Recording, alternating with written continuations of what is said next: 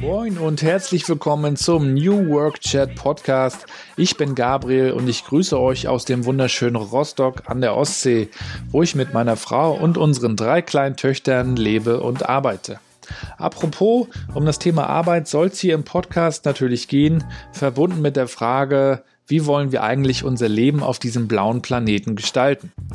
Dazu hole ich mir spannende Köpfe vor das Mikro und frage sie nach ihren größten Learnings und ihren persönlichen Challenges auf dem Weg zu dem, was sie heute tun.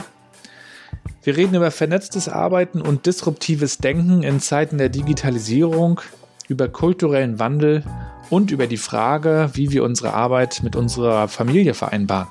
Das interessiert mich als Vater von drei Kindern natürlich ganz besonders und da bin ich dankbar für jeden Impuls. Ich selber bin Digitalstratege, blogge seit mehr als zehn Jahren über mein Leben zwischen Daddy-Modus und Digital Life, bin außerdem Teil der 12 Minutes Me Crew und stehe hin und wieder als Rapper auf der Bühne. Ich wünsche euch ganz viel Spaß, lasst mich wissen, wie es euch gefällt. Feedback ist immer willkommen. Viele Grüße, viel Spaß und leinen los. Und wir starten direkt durch in Folge Nummer 3 des New Work Chat mit Conny Detloff, aka der Kulturwandelbeschleuniger.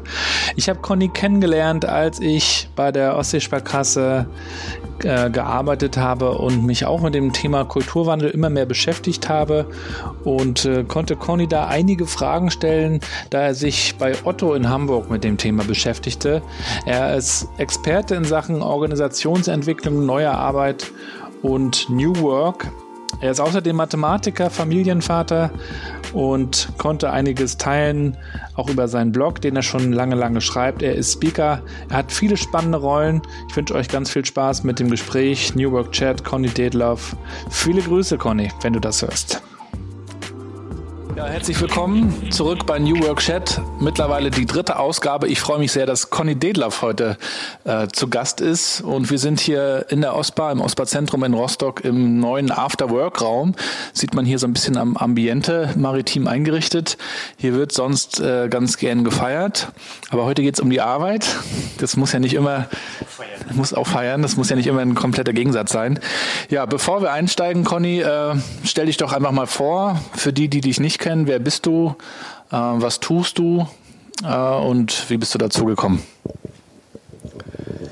Ja, ich bin Conny Detloff, 44 Jahre alt, äh, habe zwei Kids, bin verheiratet ähm, und ich bin diplomierter Mathematiker. Und ich bin 99 in die Wirtschaft gegangen, damals als Unternehmensberater, erst bei PwC, dann bei IBM.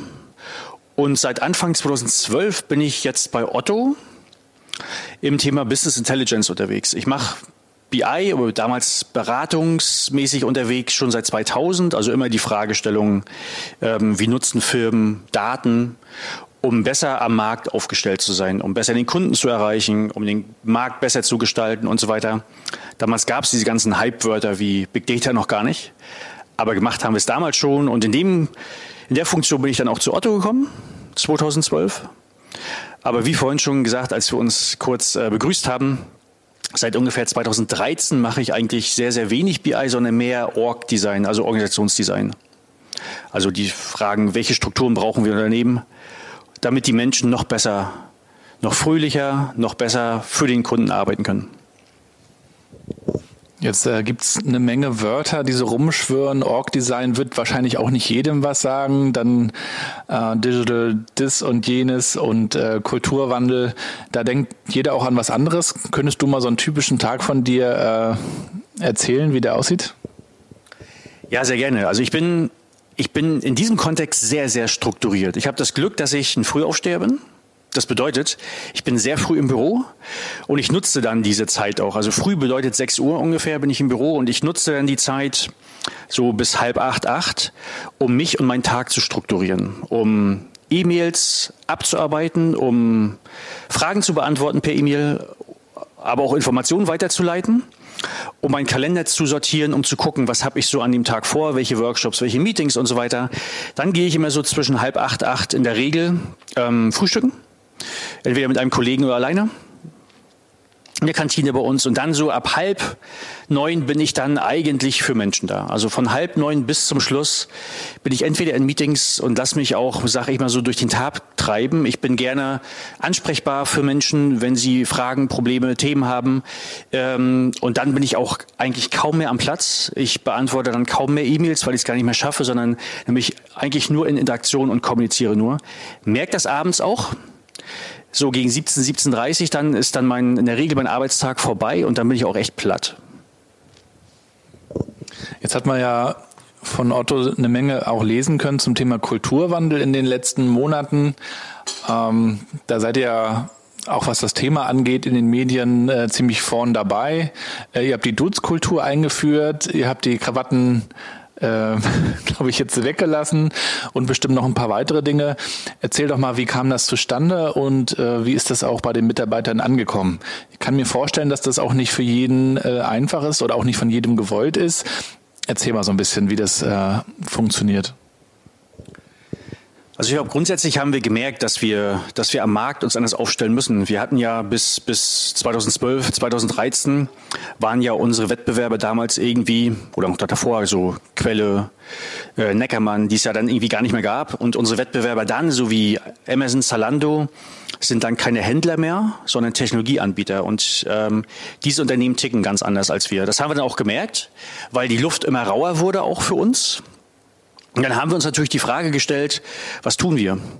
Und die erste Antwort war, die wir dann gefunden haben, waren, wir brauchen Experten. Gerade bei uns auch im BI-Bereich haben wir ganz, ganz viele Menschen eingestellt, die beispielsweise Expertise hatten im Data Science, künstliche Intelligenz und so weiter. Und die hatten wir dann an Bord und haben geglaubt, haben geglaubt, that's it, jetzt geht's los. Das war aber nicht der Fall. Das heißt, diese Menschen haben uns dann zurückgespiegelt, ähm, Jungs, ihr habt uns hier teilweise teuer eingekauft, wir kriegen richtig viel Geld, aber wir können das, was wir haben, unsere Fähigkeiten, Skills, Kompetenzen, nicht gut genug einsetzen für Otto. Und dann haben wir gefragt, wow, warum denn? Ja, Strukturen passen nicht. Ich kann Entscheidungen nicht treffen, die ich eigentlich treffen müsste. Unsere Kommunikationswege sind zu schwierig. Äh, wir haben komische Prozesse, wo wir gar nicht verstehen, warum wir die ähm, durchführen müssen, ausführen müssen.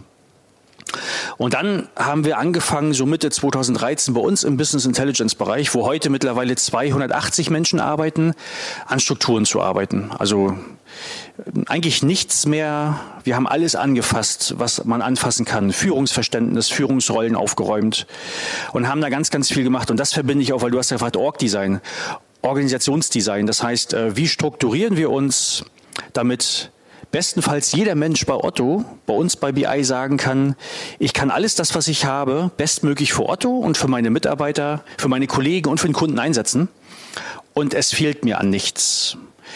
Ähm, und das Ding habe ich mir dann 2013 gegriffen, eigentlich dieses Thema, und da arbeite ich heute immer noch dran. Ich glaube auch, da ist man nie am Ende, weil als Unternehmen muss man sich in diesem Kontext immer wieder jeden Tag neu erfinden. Da ist man nie am Ziel. Ist aber spannend, weil man da sehr, sehr viel mit Menschen arbeitet. Äh, und das, das ganze Thema Change ähm, ist ja an sich nichts Neues. Jetzt ist es nur im, im Kontext Digitalisierung irgendwie nochmal, wird es nochmal neu diskutiert. Ähm, da muss wahrscheinlich viel auch äh, von, von innen heraus entstehen, aus der Mitte sozusagen. Anderes muss aber auch irgendwie angeordnet werden. Wie ist das zum Beispiel mit dem Thema Duzen? Hilft das wirklich zu sagen, jetzt duzen sich alle oder kann sowas nicht auch organisch wachsen? Du sprichst es irgendwie richtig an. Also so ein, ich glaube, dass so eine Art Wandel von beiden Richtungen befeuert werden muss. Einmal top-down, das heißt, unser Vorstand hat bestimmte Entscheidungen getroffen, wie beispielsweise ähm, jetzt duzen wir uns alle und wir lassen uns duzen. Oder hat ganz, ganz offiziell den Kulturwandel ausgelobt. Und das war damals so, dass äh, im Gruppenvorstand jeder jedes Vorstandsmitglied ein bestimmtes Thema bekommen hat und hat ein Jahr Zeit dann gehabt, mit einigen Mitarbeitern aus der Otto Group dieses Thema zu bearbeiten, wie zum Beispiel Mut. Ähm, das hilft, glaube ich, weil dann jeder im Unternehmen begreift, die meinen das ernst. Das ist jetzt verordnet und das ist jetzt kein nice to have. Das ist nichts, wo man sagen kann, na ja, wenn ich Lust habe, wenn ich Zeit habe, mache ich da mit, sondern das ist einfach Pflicht, das muss man machen. Das ist also die Top-Down-Ebene. Und von Bottom-up, glaube ich, muss jeder Bereich, so wie wir bei, so wie wir als BI-Bereich bei Otto, dann eben schauen, äh, wie man das inhaltlich ausgestaltet. Also welche Strukturen geben wir uns und die Strukturen, die wir haben, die müssen nicht passfähig sein zu unseren Marketingbereichen oder bei uns in der Logistik. Ähm, die können ganz andere Strukturen haben, aber die Inhalte, die muss man dann selber finden. Und dann ist äh, auch ganz viel aktuell von dem Buzzword New Work die Rede. Ähm, und auch hier versteht ja jeder ein bisschen was anderes darunter. Der eine versteht Homeoffice darunter, das, das Thema kennst du ja auch. Ähm, der nächste denkt an Agilität, selbst da gibt es nochmal verschiedene äh, Verständnisse. Ähm, der Harald Schimmer, äh, den ich äh, in Bonn vor einer Weile kennenlernen durfte, äh, hat auch berichtet, wie, wie er diesen New Work Style, das fand ich ganz schön, äh, versucht auch äh, bei Continental mit einzuführen und äh, über das Guide-Netzwerk dort äh, so ein bisschen rüberzubringen. So diese Flexibilität, auch so ein bisschen diese ähm, Selbstorganisation, ähm, was verstehst du unter New Work? Hältst du das für ein Buzzword oder hältst du, hältst du das äh, äh für, keine Ahnung, für eine Bewegung, wie einige das sehen? Also ich glaube, die Ideen und Gedanken hinter diesem Buzzword New Work sind, sind natürlich total cool. Ähm, für mich sagen sie aus, dass wir Menschen zusammen im Unternehmenskontext meinetwegen etwas, etwas gestalten wollen. Ja, wir wollen zusammen etwas gestalten und das sagt auch aus, dass jeder so sein kann, wie er ist. Das heißt also die Vielfalt hochleben. Die Idee, die Idee dahinter ist super. Nur das Problem, glaube ich, ist, dass das immer sehr, sehr gerne maskiert wird durch so ein Buzzword New Work und man unterhält sich viel zu wenig über das eigentliche, den eigentlichen Sinn und Zweck dahinter, sondern dann ist, dann spielt man nur noch Buzzword Bingo und man, man denkt gar nicht und fühlt gar nicht mehr dahinter, äh, was bedeutet das eigentlich jetzt für unser jeweiliges Unternehmen, also wie bei uns für Otto. Deshalb versuche ich eigentlich solche, solche Begrifflichkeiten zu vermeiden. Äh, und wenn andere Menschen mir jetzt so etwas äh, entgegen bringen, frage ich immer, was meinst du eigentlich genau? Und erklär es bitte in Umgangssprache. Das heißt, erklär es bitte so, dass jemand anderes, der nicht aus der Wirtschaft kommt, das auch versteht. Ähm, und dann merkt man eigentlich, ob der Mensch wirklich was damit anfangen kann oder eben nicht. Weil ich glaube ganz fest, Einstein hat es schon gesagt, wenn ich etwas richtig verstanden habe, dann kann ich es auch einfach erklären. einfach heißt bei mir Umgangssprache. Und ich hole mir bei mir beispielsweise die Erdung immer äh, zu Hause, auch wenn ich so meinetwegen auf Konferenzen bin und Vorträge halte. Dann ist mein Prüfstein sind dann meine Frau und meine beiden Kids, die kommen nicht, nicht aus der Wirtschaft. Und den Anspruch, den ich habe, ist, dass die relativ gut verstehen, was ich dort erzähle. Das ist mein Anspruch. Und wenn das der Fall ist, dann kann ich losstiefeln. Dann kann ich auf die Konferenz, weil dann sage ich ja, dann wird das höchstwahrscheinlich was. Ich habe ja auch zwei Kids zu Hause und äh, kann das so ein bisschen nachfühlen. Ähm, und dadurch hören wir zum Beispiel auch immer äh, so Kinderradio. Da gibt's ja Radio Teddy zum Beispiel. Ich weiß nicht, ob, ob, das, ob ihr da draußen das kennt. Ähm, und die haben ja auch Nachrichten und bringen da auch so Aktuelles äh, irgendwie runtergebrochen, übersetzt, äh, kindgerecht oder familiengerecht. Sie, sie sind ja für Familien da. Oder ich erinnere mich an Logo, diese ZDF-Kindernachrichten. Und das finde ich eigentlich auch echt eine schöne Idee, ähm, diese komplexe Welt irgendwie adressatengerecht runterzubrechen. Und ich stelle das auch immer wieder fest, ähm, wenn, wenn man auf Konferenzen ist, wenn man irgendwie bei Twitter, LinkedIn oder wo auch immer unterwegs ist, dann, dann ist man schnell in so einer Filterblase. Und äh, wenn man dann wieder in seinem Unternehmen ist, wo sowieso keiner darauf wartet, dass man da jetzt irgendwie neue Ideen reinbringt. Da muss man schon aufpassen, dass man wirklich diese Sprache der Leute wiederfindet, ähm, weil diese, diese, ja, diese Begrifflichkeiten, die bringen ja immer irgendwie auch eine gewisse Schwingung und eine gewisse, so ein Vibe irgendwie mit. Und das ist äh, für uns normal und für viele aber auch befremdlich. Ne? Was fremd ist, ist immer, wer weiß, was sich dahinter verbirgt. Und das geht ja schon bei Digitalisierung los. Ne? So, finde ich ganz spannend. Äh, apropos LinkedIn, du bist ja bei den äh, Top 25 äh, äh, Top Voice, heißt es glaube ich, bei LinkedIn bist du auch gelistet. Herzlichen Glückwunsch, 2018 jetzt. Erzähl mal, wie kam es dazu und welche Bedeutung hat es für dich? Wie kam es dazu? Also es war nicht geplant. Es ist so, dass ich, äh, ich habe glaube ich 2006 das erste Mal bei mir so, also muss dazu sagen, ich bin sehr rational erzogen worden. Klar, Diplom-Mathematiker, äh, da kann man sich das auch gar nicht, gar nichts anderes, anderes vorstellen. Und bis ungefähr 2006 gab, war es bei mir so, alles, was ich nicht erklären konnte, nicht beobachten, nicht sehen konnte, das gab es für mich quasi nicht um es mal ein bisschen platt zu sagen. Da habe ich aber irgendwie ab 2006 irgendwie gemerkt, doch, da gibt's doch mehr zwischen Himmel und und, und Erde, was wir nicht sehen und auch nicht erklären können. Und dann habe ich mich mehr mit so mit Strukturwissenschaften, so sage ich das mal so, äh, Philosophie, Kybernetik, Systemtheorie befasst und habe da so einige Antworten gesucht. Habe dann 2009 begonnen, meinen Blog zu schreiben, Reise des Verstehens. Und so habe ich so im deutschsprachigen Raum mein Netzwerk aufgebaut. Ich habe dann viel bei LinkedIn, bei Xing, bei Twitter, auf Facebook geschrieben, auf einem Blog geschrieben und irgendwie wurde es immer mehr. Also es war nie geplant, aber es hat so eine Eigendynamik entwickelt. Äh, ja, und dementsprechend habe ich auch in diesem Jahr dann auf LinkedIn sehr, sehr viel geschrieben. Und vor zwei Monaten hat mich dann die LinkedIn-Redaktion angeschrieben und hat gesagt, ich bin in der näheren Auswahl für die Top 25 äh, in diesem Jahr und war erstmal überrascht, aber hat mich auch gefreut, grundsätzlich. Also es freut mich natürlich schon, ähm, dass irgendwie die Themen, die ich anspreche, irgendwie Anklang finden.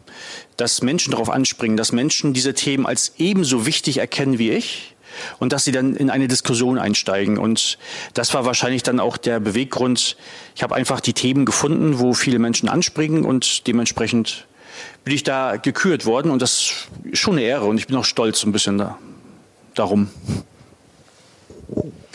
Ähm, ich habe jetzt auch äh, gestern, glaube ich, das erste Mal einen Blogartikel bei LinkedIn geschrieben. Wir waren äh, zu Gast an der Uni und haben da äh, vor Studenten erzählt, was wir so an, an Marketing und Kommunikation machen, so auch in, in Zeiten von Digitalisierung und etc. Äh, habe vorher auch immer in meinem WordPress-Blog geschrieben ähm, und äh, man kann ja auch bei Facebook bloggen, da, ich weiß gar nicht, Notizen heißt es, ne? Gibt's, gibt's da noch. Und theoretisch auf, auf sozialen Netzwerken bloggen, Twitter ist auch Mikroblog. Aber ich habe mir eigentlich immer gesagt, ich möchte die Leute gerne so auf mein, auf mein Schiff bekommen, äh, auf dem ich dann auch so das Sagen habe. Und wer weiß, wie gesagt, wie das sich entwickelt mit dem Content, wo der dann irgendwann landet. Aber auf der anderen Seite sehe ich eben auch, dass das dann oft mehr gelesen wird. Wenn du halt direkt bei LinkedIn was veröffentlichst, dann hast du irgendwie, kannst du ja auch schnell sehen, äh, relativ schnell eine Reichweite. Ähm, dann gibt es zum Beispiel nochmal PR-Blogger wie der Klaus Eck, die auf Medium irgendwie schreiben, was ich auch ein schönes Netzwerk finde. Äh, für jemanden, der anfangen möchte, was würdest du empfehlen? Welche Plattform soll man sich suchen? Soll man eventuell auf einem eigenen Blog schreiben und das nochmal veröffentlichen auf LinkedIn oder wo auch immer? Oder ähm, wie, wie, wie soll man sich da zurechtfinden? Was würdest du empfehlen? Also ich habe ja, wie gesagt, angefangen mit einem eigenen Blog, WordPress-Blog. Ähm, da war ich dann, zu der Zeit war ich bei Xing angemeldet, aber sonst gar nicht. Ich war weder bei Twitter noch bei Facebook. Facebook, da bin ich relativ spät eingestiegen. Ähm, ich glaube, da gibt es nicht so diesen Königsweg. Das Wichtigste, glaube ich, ist, und das war bei mir immer so ein bisschen die Maxime, ähm, dass ich mich definitiv nicht verbiege. Also dass ich ähm, zu Themen das schreibe, was ich auch wirklich denke und fühle, unabhängig davon, wie die Reaktion ist. Ich habe natürlich auch bei vielen, vielen Themen, gerade weil ich auch über die Wirtschaft geschrieben habe und viele auch viele scheinbare Naturgesetze der Wirtschaft angreife und auch negiere für mich und auch erkläre, auch viele Menschen, die dann sagen, sag mal, geht's noch? Nach dem Motto, das lernt, lernt man so in der BWL, ähm, äh, wieso, wieso bist du jetzt dagegen? Das, das kann doch gar nicht sein. Ne? Ähm, von daher das ist, glaube ich, ich glaube, das Medium ist relativ egal. Ich merke mittlerweile, dass Menschen immer weniger lesen, sondern das, was du ja auch machst. Äh, die hören viel lieber, wenn man im Auto sitzt, in der Bahn sitzt. Ich glaube, das, das kommt an, glaube ich, mehr als lesen. Das heißt, ich glaube, dieses Format wird in der Zukunft immer mehr kommen und weniger schreiben. Ich merke einfach, wenn ich, wenn ich größere Blogposts schreibe, wo ein Mensch so ungefähr zehn Minuten lesen muss, ähm, die haben nicht so eine große Reichweite, wie als wenn ich mal so ganz, ganz kleine Gedankensplitter bei LinkedIn zum Beispiel poste, wo ich nur vier oder fünf Sätze anteaser und auch provokant eine Frage in den Raum stelle. Die haben eine relativ hohe Reichweite, weil das Aufmerksamkeitsfenster, glaube ich, von uns Menschen wird immer, wird immer geringer, immer kleiner, immer weniger. Also wie gesagt, hören, glaube ich, wird vom Format immer mehr, äh, immer reizvoller und kleine Gedankensplitter so mal in den Raum schmeißen, so um, um, um zu irritieren, so sage ich das immer so. Bei Medium gibt es doch, glaube ich, schon diese, diese Vorwarnung, wie viel Minuten Lesezeit das am Ende ist. Wenn dann da 15 Minuten steht, dann äh, schnell weiter so. Ähm, ich sehe das auch so, finde es aber auch ein bisschen schade eigentlich, denn es gibt ja auch echt eine Menge Blogger, die sich echt viele Gedanken machen und das auch mal so in, wie, in, wie ein Essay irgendwie runterschreiben. Aber es ist natürlich genau wie du sagst, irgendwie die Aufmerksamkeitsspanne wird irgendwie immer geringer und es ist ja auch der große Kampf um die Aufmerksamkeit generell, sowohl für Blogger als auch für Unternehmen so im, im Marketing da. Ähm, wie siehst du eigentlich die Entwicklung von Xing? Ich habe heute früh einen kleinen Post von dir auf Xing gesehen. Ähm, die Kollegen waren ja jetzt auch nochmal im, im Podcast äh, bei Christoph Magnussen, äh, habe ich auch gerade gehört. Ähm, haben ja mit Konono da auch nochmal äh, eine Plattform dazu bekommen. Ähm, ich finde es ganz spannend, sehe aber auch, dass LinkedIn ziemlich wächst und ich glaube sogar mittlerweile wichtiger geworden ist im deutschen Raum. So ist zumindest meine Wahrnehmung. Ich weiß nicht, ob so ist. Ähm, glaubst du, dass sie eine Chance haben, sich nochmal irgendwie anders zu positionieren äh, und abzugrenzen von LinkedIn? Weil, um das zu ergänzen, früher war LinkedIn immer so das, das Netzwerk für internationale Kontakte und heute ist mittlerweile auch irgendwie der, der Nachbar vom anderen Unternehmen mit drin. Ne? Genau, das war auch meine Wahrnehmung. Also Xing war früher so im deutschsprachigen Raum wirklich sehr, sehr aktiv und auch hat auch eine relativ hohe Reichweite gehabt. Ich kann einfach nur sagen, so seit mehreren Jahren merke ich so, mh, mm, auch in der App, so eine, fehl, so eine fehlende Usability. Da sind so ein paar Funktionen, wo ich sage, sag mal, wieso gibt's die dann nicht? Also wie beispielsweise, wenn du eine kleine Mitteilung dort schreibst, dass man Bilder hinterlegen kann. Dass man, wenn man beispielsweise was geschrieben hat, ähm, das nachträglich bearbeiten kann. Kann man auch nicht. Du musst den ganzen Post wieder dann wegnehmen und wieder neu schreiben. Ähm, so Kleinigkeiten von der Performance äh, nicht gut, die App. Die braucht ewig lang umzuladen. Das sind so Kleinigkeiten, wo ich mir immer sage, hm, warum, warum kriegen die das nicht hin? Äh, und ich glaube, das ist auch mitten, mitten, mitten Fakt natürlich, dass dann irgendwie die Reichweite immer, immer geringer wird irgendwo. Und LinkedIn hat da echt die letzten ein, zwei, drei Jahre echt, echt nachgezogen. Die haben, also ich merke das bei mir auch selber ähm, ich habe da, ich habe selber da auf der Plattform eine viel größere Reichweite, Kontakte ohne Ende, äh, kriege viele Kontaktanfragen auch, auch LinkedIn und auch viele Deutsche mittlerweile. Und da gebe ich dir recht, das beobachte ich auch. Auch im deutschsprachigen Raum hat, glaube ich, mittlerweile LinkedIn Xing so ein bisschen den Rang abgelaufen. Vor LinkedIn war LinkedIn eher so international. Ich habe zum Beispiel früher aus meiner Beraterzeit noch äh, viele amerikanische und englische Kollegen. Mit denen war ich darüber vernetzt. Das war einfach darüber habe ich LinkedIn genutzt, oder dafür. Mittlerweile ähm, habe ich auch meine deutschen, deutschsprachigen Kontakte über LinkedIn mehr ähm, als über Xing. Ja. Äh, da, dazu noch eine Frage, die habe ich auch dem Alexander Kluger hier in der, in der zweiten Folge äh, gestellt. Ähm, wie ist eigentlich deine Meinung? Sollten Vorstände und CEOs twittern beziehungsweise bei LinkedIn präsent sein und vielleicht sogar was schreiben? Oder nicht? Also ich glaube, wenn, wenn Sie, wenn Sie Bock drauf haben, sollten Sie es tun. Sie sollten es nicht irgendwie erzwingen wollen. So nach dem Motto, jetzt, jetzt möchte ich irgendwie etwas darstellen äh, und wir sind ja jetzt als Firma irgendwie auf dem New Work Trip und da muss ich das ja tun. Ich glaube, das, das erkennt man am Schreibstil. Das, also ich finde es immer cool. Also ich finde unabhängig vom Hierarchie, vom, vom Hierarchierang oder unabhängig vom Status, wenn ein Mensch äh, coole Ideen hat zu bestimmten Themen, ähm, dann immer raus damit, weil das ist immer der erste Schritt zum Wandeln, darüber nachzudenken und dann Diskussionen anzufachen, äh, weil das ist immer der erste Schritt, um so gewisse Gesetzmäßigkeiten ähm, zu ändern, Strukturen zu ändern. Aber erzwingen, also man merkt halt, ich glaube, manchmal erkenne ich so von, von CEOs und CXOs auf LinkedIn, wo ich sage, hm, manchmal lese ich dann so etwas und sage, ist es eigentlich ernst gemeint? Oder war der das überhaupt? Also, oder hat es ein anderer für ihn geschrieben? Keine Ahnung. Also, wenn jemand Bock hat, ja, finde ich es immer gut. Aber nicht erzwingen wollen, irgendwie, finde ich. Gibt ja dann auch, dass die Presseabteilung dann sagt, so, du musst jetzt irgendwie da präsent sein, wir schreiben dir die Dinger und dann Weil natürlich auch die, die Menschen folgen Menschen, ne, das, das wissen wir ja, und, und äh, nicht so gern Unternehmen, es sei denn, das sind irgendwelche Love-Brands wie äh, Nike, Adidas oder so, aber ansonsten folgen sie Menschen und da ist natürlich der Kopf der Organisation immer ein, äh, ein wertvolles Gesicht. Auf der anderen Seite glaube ich auch, dass äh, Leute, die wie du in der Öffentlichkeit äh, auch stehen, natürlich auch ein Unternehmen äh, sehr stark repräsentieren können. Ähm, wie siehst du das eigentlich oder wie gehst du damit um, auch als Blogger und als jemand, der auch unterwegs ist und in Formaten zu sehen ist? Du hast, baust dir ja äh, so ein bisschen eine eigene Marke damit auf, Conny Detloff. Auf der anderen Seite repräsentierst du auch Otto, ist natürlich für viele auch spannend, auch für mich. Ähm, wie grenzt du das beides voneinander ab und ähm, was würdest du auch äh, vielleicht jungen Bloggern oder Leuten, die aktiv was posten, empfehlen? Worauf muss man achten, wenn man sich da eine Marke aufbaut im Internet? Ja, ich gebe dir, glaube ich, recht. Also ähm, man verbindet mich, glaube ich, in, im New Work-Kontext schon mit Otto. Es ist ja auch so, also ich berichte ja, wenn ich über etwas berichte, ist das das, was ich erlebe. Und das, was ich im Arbeitsleben halt erlebe, ist das, was ich bei Otto tue. Also von daher ähm, ist das schon sehr, sehr Otto gebrandet. Ähm, auf der anderen Seite muss ich aber auch sagen, das schreibe ich auch immer wieder oder sage auch immer wieder, das, was ich erzähle, das, was ich schreibe, sind meine Gedanken. Und das muss nicht immer mit dem Otto, mit der Otto-Idee übereinstimmen.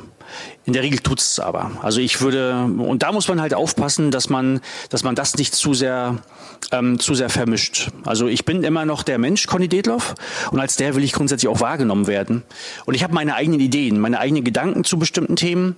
Ähm, so, und äh, ja, und dann bin ich aber natürlich angestellt bei Otto und erzähle auch manchmal etwas über Otto, auch auf Konferenzen und so weiter. Aber ich glaube, das sollte man schon trennen. Ähm, weil in erster Linie, das ist so mein, mein Ansporn. Ich möchte erstmal als der Mensch wahrgenommen werden. Und ich habe in meinem Leben ganz, ganz viele Rollen. Natürlich Rollen im Arbeitsleben, ich bin aber auch Familienvater, ich bin Ehemann, ähm, aber ich bin in Summe im Kontext immer der Mensch Conny und ich habe meine, meine Ideale im Leben, meine Ideen, wie man ein erfülltes Leben leben kann. Und darüber erzähle ich dann halt auch. Kommen wir nochmal zu einem anderen ganz spannenden Thema für mich, der auch Familienvater ist. Das ist ja gar nicht so einfach, Familie und Job irgendwie so unter einen Hut zu bringen. Die einen nennen das Work-Life-Balance, die anderen sagen, das gibt's nicht, Work-Life-Blending, whatever. Ähm, hast du da ein paar Tipps, wie man das gut äh, verbinden kann? Weil man ja eben heutzutage auch eben immer erreichbar ist, quasi fast immer online ist, wenn man will. Hast du da irgendwie äh, kleine Hacks für dich entwickelt, dass du sagst, das Handy ist sonntags aus oder keine Ahnung. Also wie, wie schaffst du das? Was kannst du da vielleicht noch teilen? Also ich habe dadurch, dass ich ja in äh, Nähe Rostock wohne, also ähm, in Admanshagen und in Hamburg arbeite. Äh, ich habe so ein, ich bin in der Regel ist es so, dass ich versuche Montag und Freitag Homeoffice zu machen und ich bin Dienstag bis Donnerstag sowieso immer in Hamburg. Also bin ich immer äh, auf Arbeit. Äh, mittlerweile oder derzeit ist es so, dass ich auch montags da bin, weil wir relativ oft jetzt montags Workshop haben. Aber heute so wie heute, freitags habe ich Homeoffice. Und es ist dann schon so, dass ich dann natürlich Dienstag oder Mittwoch nutze, weil da wartet eh niemand auf mich in Hamburg. Da ist es egal, wie lange ich arbeite, da bin ich auch im Hotel, da kann ich auch arbeiten. Dann habe ich vorhin schon gerade gesagt, ich habe das, ähm, ich habe, ja, ich, ich bin Frühaufsteher. Und von daher ist es auch am Wochenende so, meistens mache ich Frühstück. Und dann nutze ich die Zeit auch äh, auf meinen sozialen Kanälen ein bisschen rumzuscrollen und zu gucken und auch mal was zu posten, äh, weil dann schläft meine Familie sowieso. In der Zeit mache ich Frühstück, dann stehen wir auf und ja, das ist so ein bisschen mein Laster, muss ich sagen. Du fragst gerade, ist dein Handy sonntags aus? Nee, ist es nicht. Also ich bin, ich glaube, wenn du meine Frau fragen würdest, ich bin so ein bisschen Handy-Junkie irgendwie. Ne? Bin ich wahrscheinlich.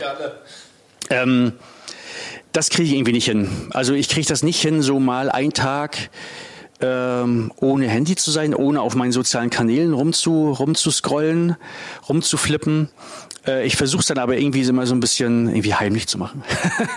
aber, aber morgens klappt es eh, weil dann, dann, dann schlafen meine drei. Ähm, und dann am Tag, dann gucke ich mal so rauf und gucke, da ist dann eine Meldung und dann versuche ich ganz kurz mal zu lesen und so weiter. Also ich glaube, das ist nicht, das ist vielleicht nicht nachahmenswert. Vielleicht, also ich habe vielleicht wäre es, glaube ich, ganz cool, mal so einen Sonntag mal irgendwie Handy frei zu machen äh, und dann so komplett bei sich und bei seiner Familie zu sein. Flucht schaffe ich aber irgendwie nicht, nicht so richtig, muss ich sagen. Ähm, die, die Generationen, die jetzt so nachkommen, also unsere Kids, äh, die, die Kids, die vielleicht ein bisschen älter sind, die wachsen ja in einer ganz anderen Welt jetzt auf. Äh, da ist es eben ganz normal, dass irgendwie alles immer zur Verfügung steht, irgendwie alle Songs bei Spotify oder wo auch immer, äh, Filme kann man sich jederzeit ausleihen online. Äh, man hat eigentlich Zugriff auf alle Bücher fast. Ähm, man kann Google Earth mäßig überall gucken, wie sieht's aus. Also dieses, äh, dieses Wissen, das wir ja in unserer Kindheit so nicht zur Verfügung hatten. Wir hatten zwar auch schon Bibliotheken und so ein bisschen Zugang, aber ähm, es sind ja jetzt ganz andere Möglichkeiten und das führt natürlich unter anderem auch dazu, dass die äh, mit einem anderen Verständnis und Selbstverständnis auch aufwachsen. Ähm, und die, wenn die dann jetzt so in die Arbeitswelt reinkommen, die werden natürlich auch nochmal den Wandel ziemlich vorantreiben. Ähm, was glaubst du, was sind so für die Zukunft wichtige Fähigkeiten, Skills, äh, die wir unseren Kindern auch so beibringen sollten ähm, für, für Jobs, äh, die es irgendwann auch noch geben wird. Das wird ja eine Menge auch wegfallen, das ist klar und automatisiert. Aber es werden ja eben auch neue Jobs entstehen. Und was, was würdest du sagen, was sind da so die wichtigsten Fähigkeiten äh, für die nächsten Generationen? Also wenn man sich die ganzen Ströme rund um KI, künstliche Intelligenz mal anguckt, dann wird das ja irgendwann so sein, dass ähm, Routinearbeiten oder Tätigkeiten, die einen sehr, sehr hohen Wiederholungsgrad haben, die immer gleich ablaufen, werden mehr und mehr von Maschinen übernommen. Was bleibt da noch für Menschen? Ja, Tätigkeit mit einem sehr, sehr hohen kreativen Anteil. Ähm, und da, meine Frau ist Lehrerin und wir reden oft darüber. Meine Kids sind beide in der Schule. Ist eigentlich äh, unsere Bildung genau darauf heute ausgerichtet? Und da sage ich nein. Du sagst gerade, wir sind, äh, eigentlich erleben wir gerade wahnsinnigen Fortschritt im Kontext Digitalisierung. Äh, die Art und Weise aber, wie Kinder zur Schule gehen und das, äh, die Art und Weise, wie wir Bildung oder Wissen vermitteln, ist immer noch die gleiche wie vor ein paar Jahrzehnten. Das heißt, der Heinz von Förster hat es mal so richtig schön geschrieben, äh, oder ähm, dass dummerweise werden in der Schule Ant oder Fragen gestellt, wo die Antworten bekannt sind. Das heißt, Kinder müssen eigentlich nur auswendig lernen, um gute Zensuren zu bekommen und gut, um gut benotet zu werden. Aber heute kommt es ja eher darauf an, ähm, Antworten zu finden die noch nicht bekannt sind. Das heißt, Kreativität zu fördern, die Frage zu stellen oder zu vermitteln, wie löst man eigentlich Probleme? Also ähm, und das kommt mir so ein bisschen zu kurz. Ich habe ja heute, du hast gesagt, ich habe bei Xing heute was gepostet. Das war irgendwie auch eine Episode. Heute Morgen sitzt man im Frühstück und meine Tochter sagt zu mir, hm, heute muss ich eine Mathearbeit schreiben über Potenzgesetze. Und da habe ich schon gemerkt, wie sie es gesagt hat, dass sie gar keinen Bock darauf hat und auch gar nicht weiß so richtig, warum Potenzgesetze. Und da ist mir diese Frage eingefallen, die ich dann auch gestellt habe. Was glaubst du eigentlich, wie oft musst du ein Blatt Papier falten, damit der Stapel bis zum Mond reicht? Und da hat sie das gar nicht verstanden, was der Bezug zu Potenzgesetz. Ich sage, wenn du das verstanden hast, dann weißt du ungefähr äh, die Antwort. Und dann habe ich gesagt, schätz doch mal. Dann hat sie gesagt, ja, keine Ahnung, ganz, ganz viel, oft, x tausendmal. Ne? Er sagt, ja, und das ist genau das, was wir den Kindern nicht beibringen, ähm, so nichtlineare Zusammenhänge zu verstehen, ähm, Komplexität zu verstehen, weil das sind ja irgendwie, man muss das Ding nur 43 Mal falten. Ja, also man macht immer das Gleiche, das ist etwas Lineares, ich falte immer wieder. Das Ergebnis ist aber etwas nicht Lineares, was wir uns gar nicht vorstellen können. Und das sind so Sachen, die fehlen mir so ein bisschen in der Bildung. Menschen oder Kinder äh, das zu vermitteln, äh, mit, mit einem, oder Sachen zu vermitteln mit einem sehr, sehr hohen Bezug zum eigenen Leben. Ähm, das fehlt mir irgendwie. Ähm, das ist immer noch auswendig gepauke. Immer noch, ihr müsst jetzt das und das lernen und dann wird das abgefragt und eine Woche später wissen die Kinder das gar nicht mehr. Ne? Ich glaube, da kann man was machen, aber, und das merke ich zum Beispiel auch, wenn wir, wenn, wenn Menschen zu Otto kommen, ähm, und im Kontext zu Work sagt man ja, ja, sei selbstbestimmt. Aber irgendwie ähm, werden wir so gar nicht sozialisiert.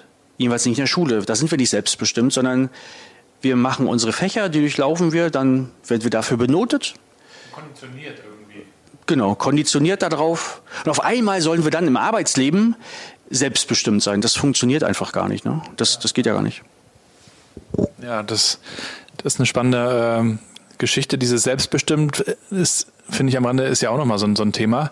Irgendwie alle reden über selbstbestimmt, aber keiner will die Verantwortung dann so richtig haben, die ja irgendwie dann auch dazu gehört. Aber das nur mal am Rande. Ähm, du sagst gerade, du bist auch gerne am Handy. Auch das natürlich ein Riesenthema mit Kids. Äh, wie ist das mit dem Medienkonsum in eurem Haushalt bei den Kids? Habt ihr da so Zeiten?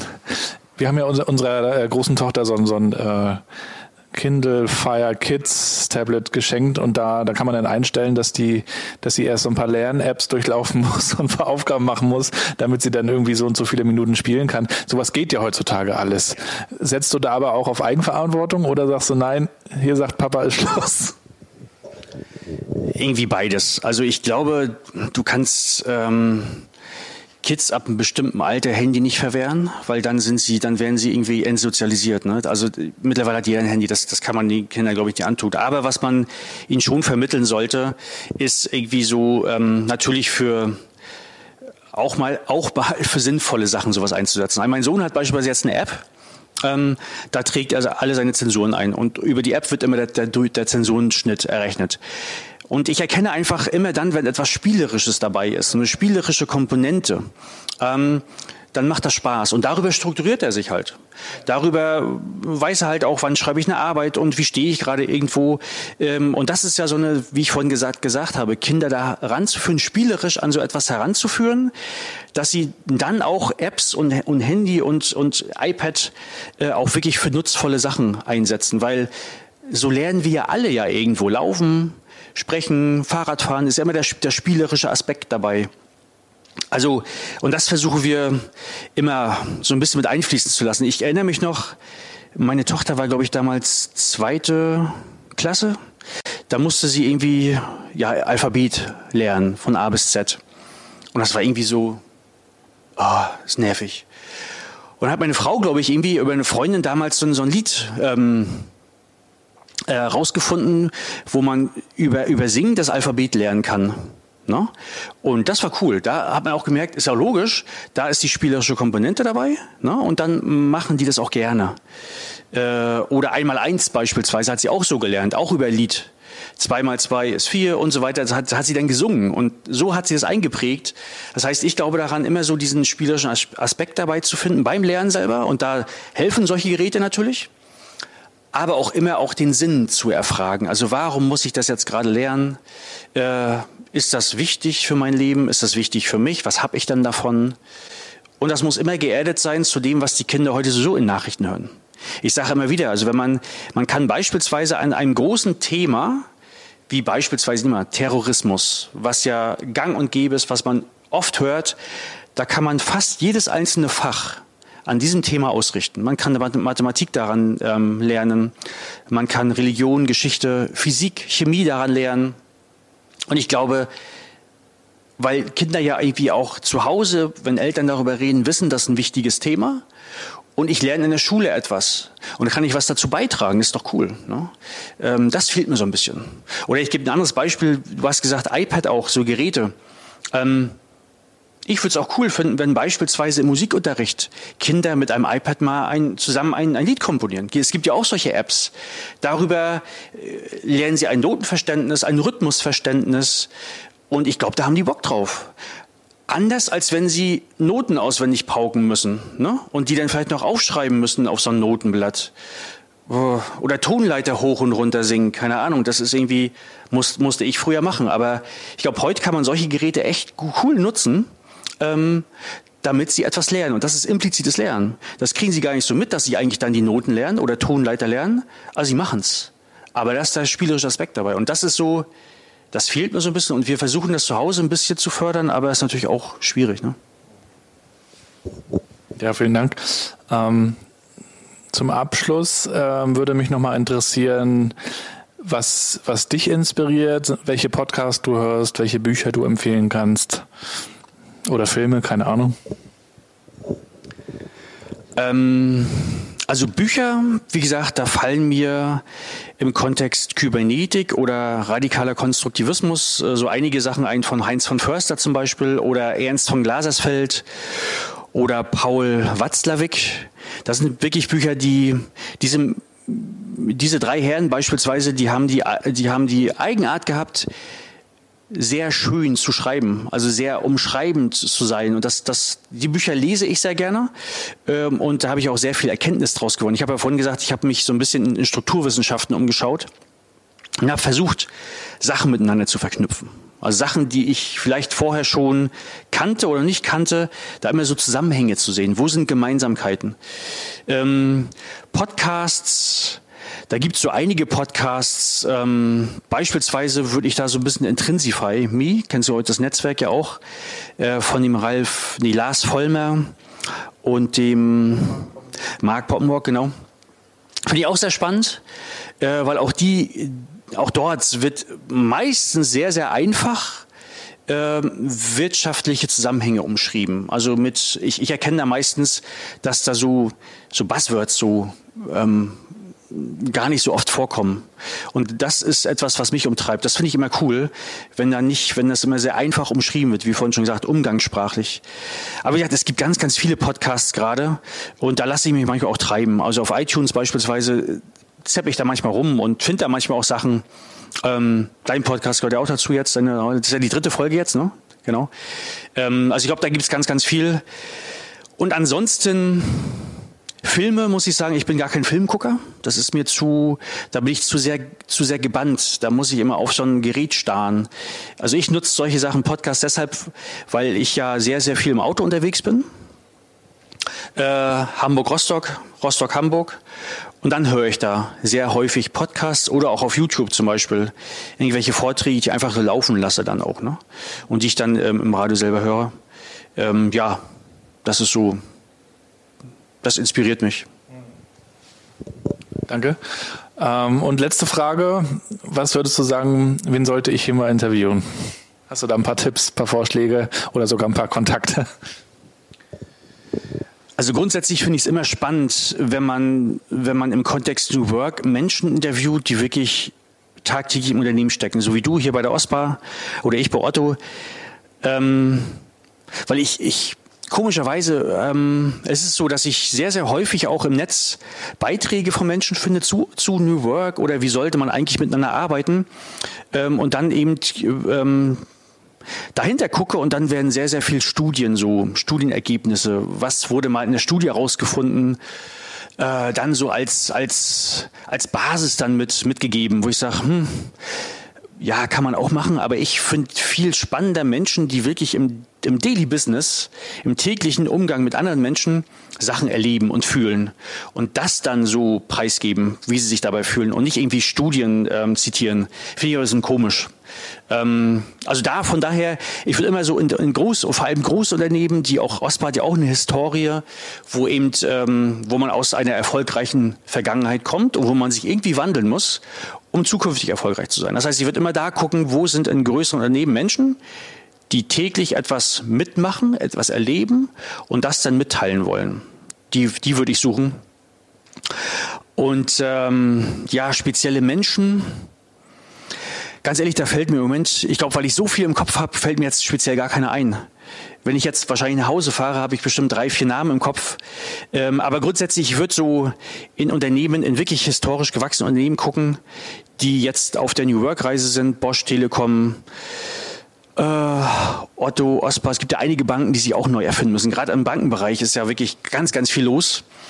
Und da glaube da findet man Menschen. Sehr schön, Conny. Vielen Dank. Schön, dass du da warst. Ähm, ja, wenn ihr noch äh, Vorschläge habt, wen wir mal interviewen sollten oder sogar selber sagt, äh, ich wäre mal jemand, äh, dann schreibt mir das gerne äh, in die Kommentare rein. Ansonsten werden wir nochmal deinen Blog hier natürlich verlinken und äh, gerne dann eine LinkedIn-Seite oder Twitter, was du möchtest. Ähm, oder wenn du auch noch äh, weitere Tipps hast, können wir das hier gerne mit in die sogenannten Shownotes dann mit reinnehmen. Ähm, ich bedanke mich erstmal fürs Zuschauen. Conny, du noch ein Schlusswort? Ja, du erstmal erstmal erstmal danke, dass ich hier sein darf. Also ich finde es echt schon spannend. Dieser Raum hier ist gigantisch cool. Also so ein so ein so ein Afterwork-Raum, das haben wir bei Otto nicht. Das kann ich auch mal äh, vielleicht mal als Idee in den Raum schmeißen. Also ich finde es schon sehr cool. Danke, dass ich hier sein darf. Also war sehr spannendes Gespräch. Ähm, ja, das mehr mehr fällt mir jetzt erstmal nicht ein.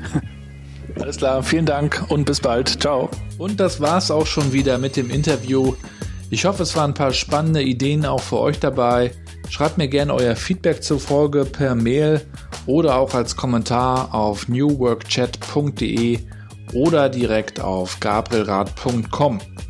Würde mich auch freuen, wenn ihr das Ganze supportet. Bewertet den Podcast, schreibt Kommentare auf iTunes.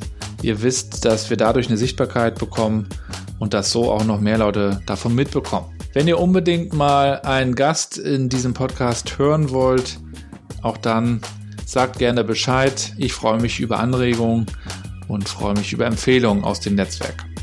Insofern viele Grüße aus Rostock in die große weite Welt. Bis zur nächsten Folge und bleibt connected. Ciao.